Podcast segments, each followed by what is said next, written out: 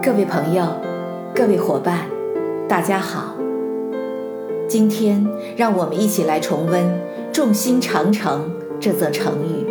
“众心长城”这则成语源于国语《国语下》，故谚曰：“众心长城，众口铄金。”“众心长城”的意思是，只要众人一心，其力量便可坚固如城。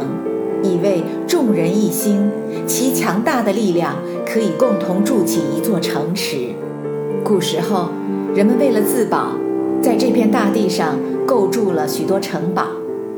每当遇到流寇盗匪侵犯的时候，城堡内的居民，无论男女老幼，皆都万众一心，勇敢参战，保卫自己的家园，捍卫主权，以保和平安宁的生活。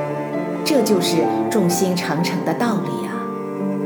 眼下，我们的公司和工厂正在遭遇罕见的国际市场的突变和原材料价格等带来的极大的困难，同时还面临着强大的竞争对手的强力挑战。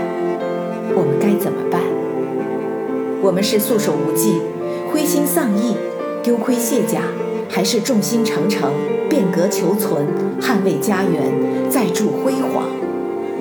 我们当然要上下一心，众志成城，大刀阔斧，改革创新，以保家园兴盛长久，温暖如春。一个国家在遇到困难的时候，领袖们一定会团结一切可以团结的力量，万众一心，变革兴邦，赢得繁荣和平。民富国强。